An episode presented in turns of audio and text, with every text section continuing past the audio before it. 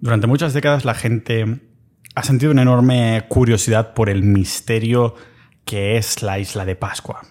supongo que conocéis la isla de Pascua ya, ¿no? Si no la conocéis, deberíais porque es mi destinación de ensueño. Si en un universo paralelo me hubiera casado, seguramente hubiera ido de luna de miel, ah, de viaje de novios a la isla de Pascua. Y, yo creo que es el sitio que cuando pienso en misterio, cuando pienso en civilizaciones perdidas y demás, me viene a la mente como destinación que sí o sí ah, tengo que ir, porque además es, es un remoto pedazo de tierra volcánica en medio del Océano Pacífico, el rincón más solitario del mundo, el único sitio en el que te encontrarás como máximo a dos personas en Tinder, dos personas a las que seguro que te vas a cruzar igualmente en persona, en los seis, ah, creo que son 163 kilómetros cuadrados de la propia isla, ¿no?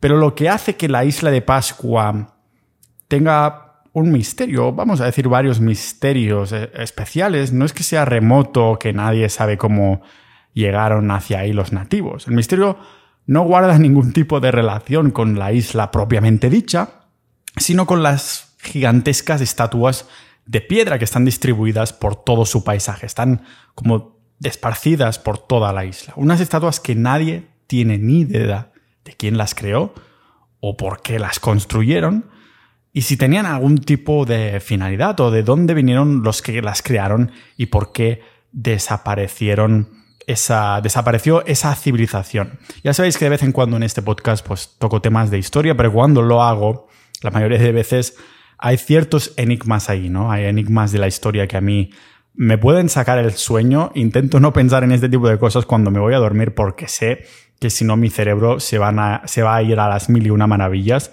Y por esto tener este podcast es un, eh, es un, activo tan importante para mí para aprender, ¿no? Porque me hace buscar información uh, sobre esto. El episodio hoy va sobre los misterios, el misterio de la isla de Pascua a modo de introducción. No vamos a indagar a tope, sino que va a ser una introducción. Sí que más adelante me gustaría hipotetizar aún más. Pero hoy vamos a aprender sobre los, estas estatuas misteriosas y la civilización que vivió en la isla de Pascua aquí en el podcast Multipotencial de Pau Ninja.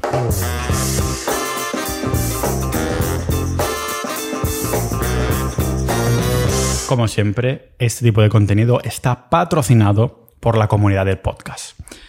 Sociedad.ninja, que son los miembros multipotenciales, es decir, que no nos consideramos especialistas en nada, sino que tenemos montones de pasiones e intereses que no tienen por qué ser las mismas, pues si os unís a Sociedad.ninja por menos de lo que cuesta un billete a la isla de Pascua mm, al mes, podéis apoyar estas horas que le dedico a buscar información, a prepararos los episodios y todo lo demás, y además tendréis acceso a, bueno, a los canales, la comunidad propiamente dicha, a boletines que también tenemos de, historia y a episodios exclusivos. Dentro de la propia comunidad tenemos un canal de historia y ahí da gusto ver que algunas personas son realmente apasionadas de esto también y siempre hay que debatir, ¿no? Cuando saco un episodio de esto o discutimos cómo se pudieron construir las, las pirámides. También tenemos un canal de conspiraciones que este yo creo que es de los más activos, al menos por lo que hemos estado pasando la civilización estos, este último par de años con todo lo que se ha venido encima.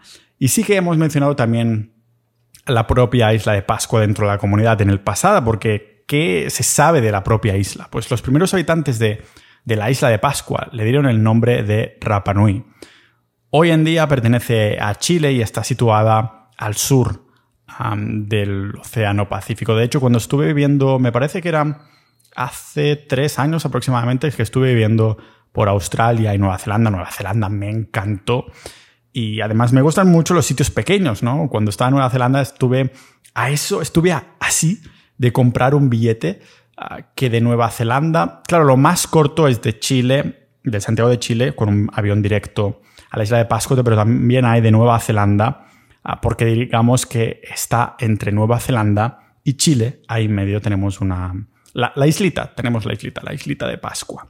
Y el billete, lógicamente, no es barato porque te puede costar más de mil dólares perfectamente para volar con un avión de estos que son pequeñitos, ¿no? Ah, que están hechos como de papel. Bueno, no están hechos de papel, pero que son siempre muy pequeños, que ah, las notas más las turbulencias, que siempre hay más porcentaje de accidentes en este tipo de aviones que los comerciales más grandes y todo lo demás. Pero al final mis planes cambiaron y me dije a mí mismo que volaría a la isla de Pascua en un futuro, ah, tal, vez, tal vez en alguna ocasión especial o tal vez que cuando fuera ahí iría con la idea específica de me voy a viajar, me voy a ver la isla de Pascua, porque está tan lejos que se puede considerar fácilmente como uno de los sitios más remotos y alejados de cualquier otro lugar en el mapa terrestre.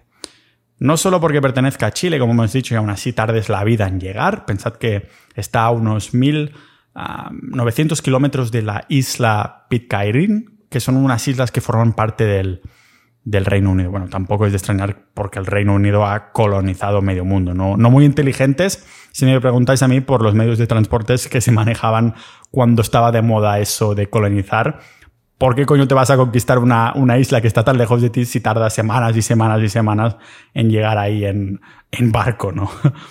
claro, Chile, que es la propietaria de la isla de Pascua, está a 3.600 kilómetros al oeste y el único medio de transporte disponible es en avión, ¿vale? Si llegas a la isla desde Chile, desde Santiago de Chile, tendrás que pasarte casi cinco horas de vuelo desde Santiago de Chile a la isla de Pascua, ¿vale? Imagínate que tienes, eh, además, es que claro, imagínate que llegas a la isla y tienes como, creo que se le llama isolofobia, que también se llama como monofobia, autofobia o eremofobia. Es que hay no, normal que tengamos la sensación que hay tantos nombres de fobias y realmente le dan, como en este caso, hemos dicho, son cuatro nombres de fobias que son la misma fobia, el mismo miedo, y es el miedo a la soledad en todas sus formas. Yo no tengo estas fobias, porque claro, sí que me lo puedo entender, ¿no? Una persona que está viviendo o visitando una islita y que tengas este tipo de fobia, debe ser muy jodido, porque no puedes salir de la isla, no sé que sea por un medio como volando. Ya está, en este caso volando ya está. Como he buscado por ahí, no había ningún barco específico que pasara por esas aguas, porque no tengo ninguna de estas fobias de estar en un sitio y sentirme como totalmente solitario. Soy de esas personas que mi personalidad es tanto introvertida como extrovertida, depende del momento. Pero la fobia que creo que sí tengo un poquito, incluso bastante, depende, lo tendré que probar, eso no lo sé exactamente. Es la talasofobia que es el miedo a las profundidades marinas. A ver si me explico mejor, ¿vale? Cuando estás en una piscina muy grande por la noche, estás solo, estás, no sé, como perfecto, ahí flotando, mucha tranquilidad, el agua está caliente de haberse calentado durante todo el día de verano, pero yo, aunque sé que es una piscina mía encima, ah, y, y no hay nadie más, tengo como el miedo de que me va a aparecer algo por debajo. Esa agua que eso es más oscura porque la luz hay cierta parte que no la toco. Tengo el miedo de que me va a aparecer ahí un tiburón o una persona o algún ente que, que no conozco. Y he visto fotos por internet en la que mm, es como personas que toman esas fotos con sus GoPros, ¿no? Que se parece que estás en primera persona, como algún, algún tipo de pron pues que estás ahí como en primera persona y se ve como la mitad de la foto que está viendo por encima del agua y por debajo es como las profundidades marinas, que al fin y al cabo es como agua que se va oscureciendo cada vez más. Es normal que conozcamos solo el 5% de los océanos, porque es tan y tan profundo, no se sabe hasta dónde llega la profundidad, que hace ver el tipo de especies y plantas y vida que podemos encontrar ahí. Supongo que es por esto que tengo un poquito de talasofobia, ¿no? Este miedo a estas profundidades marinas. Es como el miedo a la incertidumbre de la profundidad, más que la profundidad en sí. Y estar metido en ello. Lo que es irónico, porque a la vez me encanta la exploración marina. Hice algún... Ah, iba a sacarme el, carnet este de PADI de, de submarinismo, pero no me moló nada la sensación de estar sumergido con todos esos aparatos y, sentirme como un astronauta. Astronauta en el sentido de que sí, estás flotando como un astronauta, pero si te falla algo, mueres. Sobre todo si estás ya en submarinismo avanzado, que bajas un montón, bajas un montón, bajas un montón. Si algo te falla y tu adrenalina y tu capacidad de reacción no es la que tiene que ser, pues fallado. Esto juntado con la talasofobia, ya dije, no voy a hacer la, la inmersión que me queda, así que me voy a quedar aquí y a quedar con toda la información que me pueda sacar de Internet y con esto voy a intentar satisfacer mi sed de conocimientos de la exploración marina. Pero claro, imagínate que estar en la isla de Pascua y que pase alguna cosa como que, que yo qué sé, que hay un tsunami, un pequeño, pequeñas olas, o que se empiece a sumergir un poquito, o se sumerja una parte. Tiene, pensadlo, solo 164 kilómetros cuadrados y aunque es tan y tan pequeña, tiene 887 estatuas de piedra. Estatuas llamadas moais, que son tan emblemáticas que hasta tenemos un emoji en nuestros teclados en los Android y en los Apple son la estatua, ¿no? Propiamente dicha. Si buscas Moai en tu smartphone, verás la estatuita. Y, se dice que esta, este tipo de estatuas fueron talladas algún momento entre los siglos XIII y XV, aunque tampoco se sabe seguro. Por esto se da un rango tan amplio, entre comillas, de varios, de varios siglos, varios cientos de años. Unas estatuas que se reconocen fácilmente, no solo porque las tengáis en vuestro smartphone, sino porque tienen unos rostros muy peculiares, ¿no? Son, tienen como las narices muy, muy grandes, un poco como la mía. Yo tengo una nariz bastante grande, pero también las tienen largas, mandíbulas anchas, seguramente porque compraron chicles de chiclesfuncionales.com. Chicles hechos de masticam. una resina que solo crece en la isla de Chios de Grecia, 10 veces más fuerte que los chicles convencionales, chiclesfuncionales.com. Joder, vaya manera de poner en calzador esto de las mandíbulas anchas. Pues seguramente Ah, no sé si había este tipo de resina ahí, pero sí que las estatuas estas tienen, estos monumentos tienen mandíbulas anchas, también orejas rectangulares, cejas como muy prominentes y ojos bien hundidos. Por si esto fuera poco, los orificios nasales se curvan como, como si fuera un anzuelo de pesca, un poquito. Y al principio se pensó que estas estatuas solo estaban formadas por cabezas. Por esto en el emoji es solo la cabeza y ya está, que eran cabezas hechas en el suelo y punto. No hay gato encerrado ahí. Pero más adelante descubrieron que eran cuerpos enteros.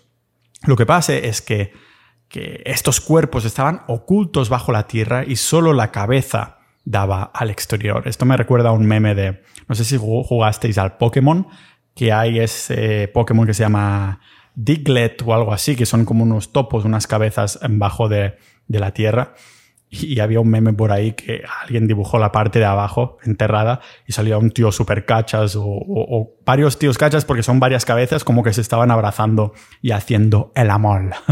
y me ha recordado a este meme porque eh, flipa, ¿no? Que, que, lo descubrieran y digan, no, las cabezas hay 800 y pico y de pronto dicen, eh, un momento, señores, que también tenemos cuerpazos debajo.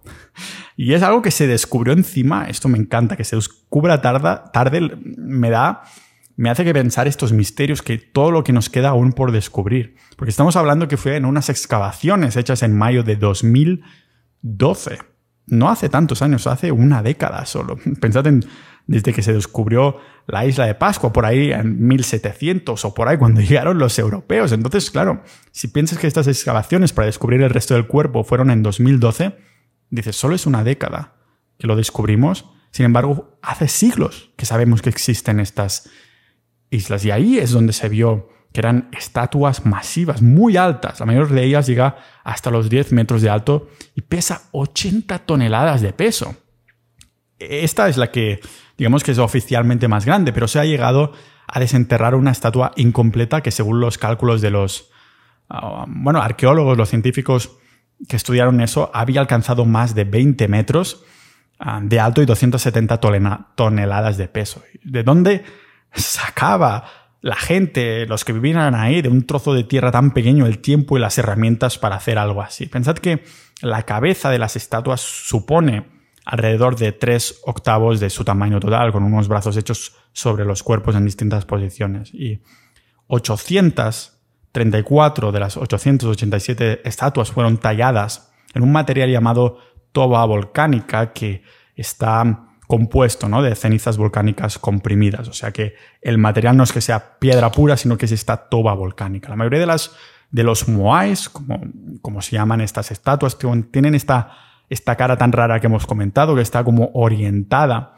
hacia la tierra donde están enterradas. Con esto se ha especulado que el motivo fuera las estatuas estaban protegiendo a los habitantes de la isla, que sería la razón por la ah, que miran desde arriba hacia el poblado. No es que tengan toda la cabeza mirando al suelo, sino que tienen como una mirada que dices, está como mirando parte del suelo y un poco parte del, del poblado. Pero hay un grupo de estatuas que, que son distintas. Por esto hemos dicho de estas 887 hay, la mayoría sí están talladas así, pero hay un grupo que son distintos, son moais distintos. Un grupo de moais que se pueden encontrar en Ahu Akibi, que es un lugar sagrado para los pobladores de Rapa Nui, de la isla de Pascua. Lo que diferencia este grupo de, de monumentos, de estatuas, de moais del resto, es que no están mirando la tierra, sino que están mirando al océano. ¿Por qué? No se sabe ni se ha tampoco especulado el motivo, pero no son las únicas que difieren de la composición porque hay una estatua única en la isla. Claro, si miran al océano, puedes pensar pues, que es para protegerlos de lo que les va a venir o del océano en sí o alguna cosa por el estilo, ¿no?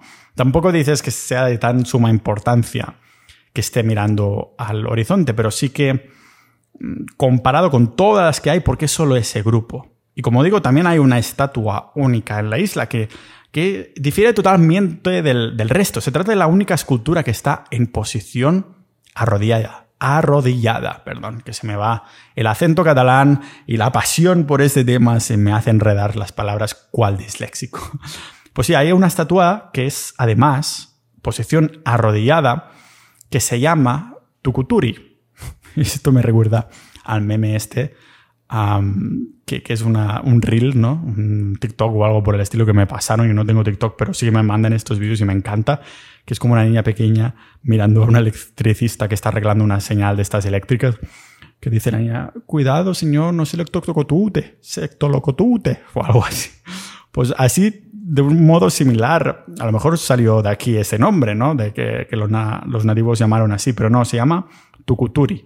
Y los científicos creen que representa a alguien que está cagando. No, es broma. alguien que está cantando. Está, está arrodillada y dicen que parece que está cantando y lo han especulado así porque su posición recuerda a la que utilizaba la gente en una festividad de, la isla que se conoce como Rui. La cabeza de la estatua, esta única de Tukuturi, está bastante mm, elevada. Ah, incluso se puede distinguir un, poco de barba. Y el bueno de Tukuturi tiene un aspecto mucho más humano que el resto de las estatuas. Además tiene un tamaño más pequeño y está hecho de piedra roja extraída del cráter Punapau. Exacto, Punapau. Sobre todo recordaros de este, esta segunda parte, Punapau.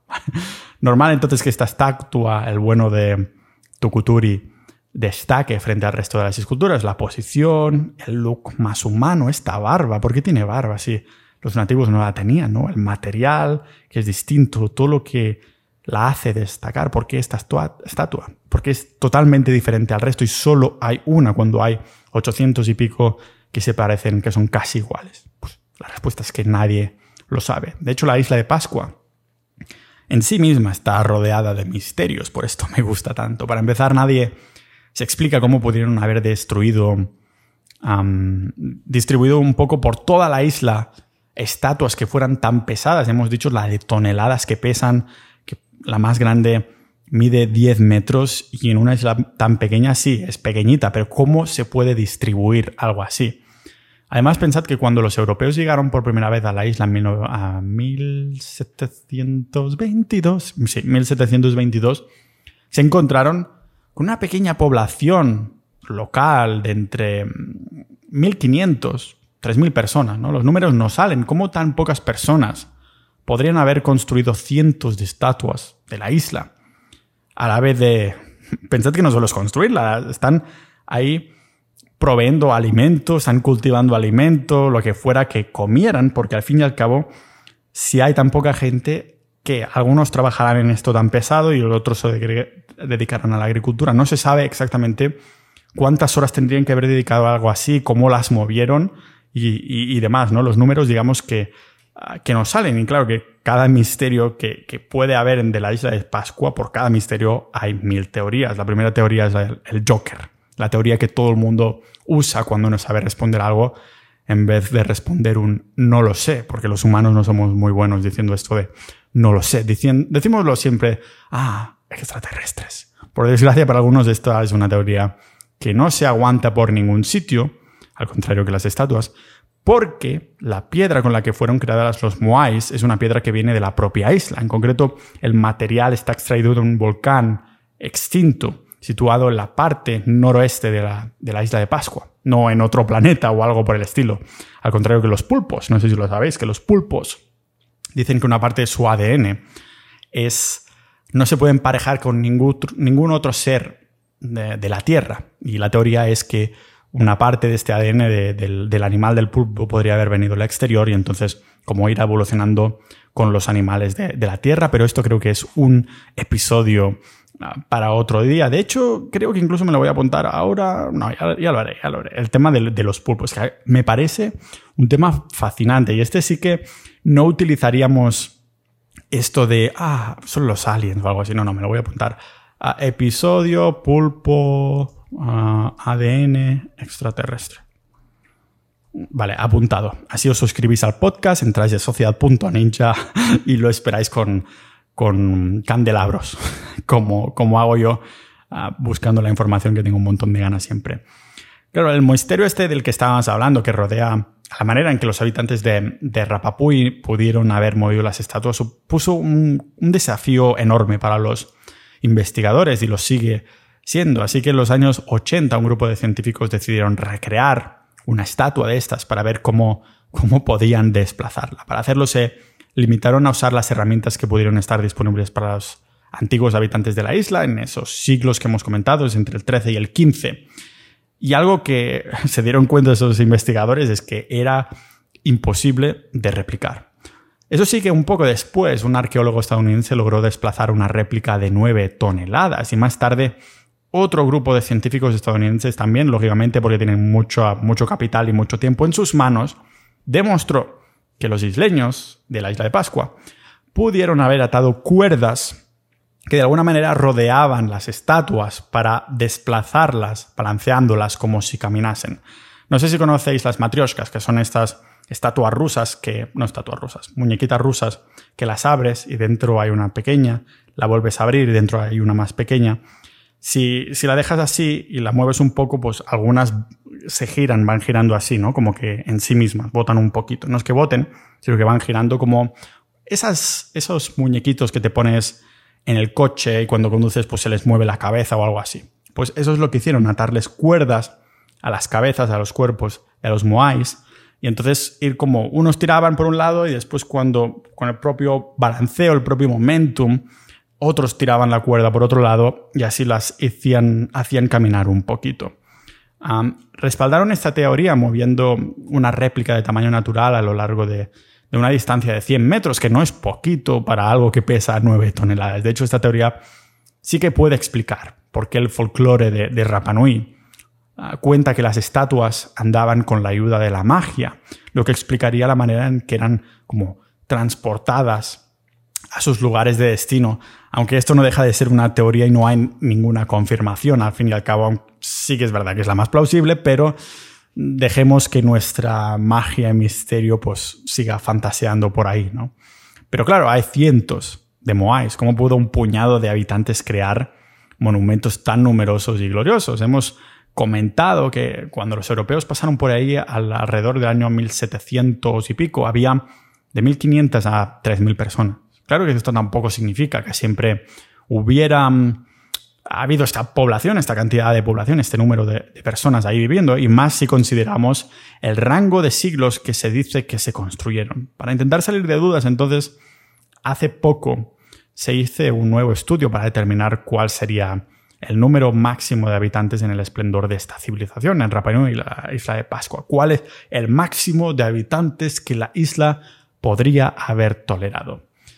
Determinaron que, se ve que, en la isla podrían haber vivido perfectamente hasta 17.500 personas. Y no solo esto, sino que al menos un 19% de la superficie podría haber sido ocupada con, plantaciones de boniatos que la batata, ¿no? Depende como del área que seas, lo llamas botat, boniato, batata y en Costa Rica lo llaman diferente.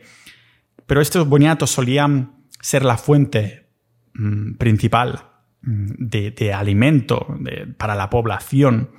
Además que estando rodeados de, de, océano, los isleños consumían un montón de pescado y marisco también, no solo el boniato. Por lo tanto, había suficientes personas como para, ah, para crear, en teoría, estas obras maestras de piedra. Eso dicen. Pero ¿qué pasó? ¿Qué les ocurrió? ¿Por qué desaparecieron? Al principio se pensaba que los habitantes de la isla de Pascua desaparecieron por lo que se conoce como un ecocidio. Es decir, que los nativos habían talado bosques y, palmeras para dejar espacio para las estatuas, además de para bueno, la agricultura que usaban para subsistir aparte del pescado y marisco, y creyendo que los árboles pues volverían a crecer en poco tiempo. Lo que se hubieran encontrado, esto dice esta teoría, es que se hubieran encontrado con un deterioro del entorno provocado por ellos mismos, lógicamente, pero que provocaría hambrunas que se traducirían en guerras y prácticas de canibalismo. Una teoría que suena dramática y por ende yo creo que la hace sonar muy molona. Y, es, bueno, una teoría digna de las islas, de una isla como esta, la más remota del planeta. Pero parece ser que se ha demostrado que es falso. En primer lugar, parece que los habitantes de Rapa Nui eran unos, llamémoslos, ingenieros agrícolas de, mucho talento, entre otras cosas, porque fertilizaban de manera muy deliberada los, campos usando la roca volcánica. Además, otro estudio demostró que la isla había estado, habitada durante, durante siglos y que la población solo empezó a disminuir cuando llegaron los primeros europeos. Aquí está el kit de la cuestión.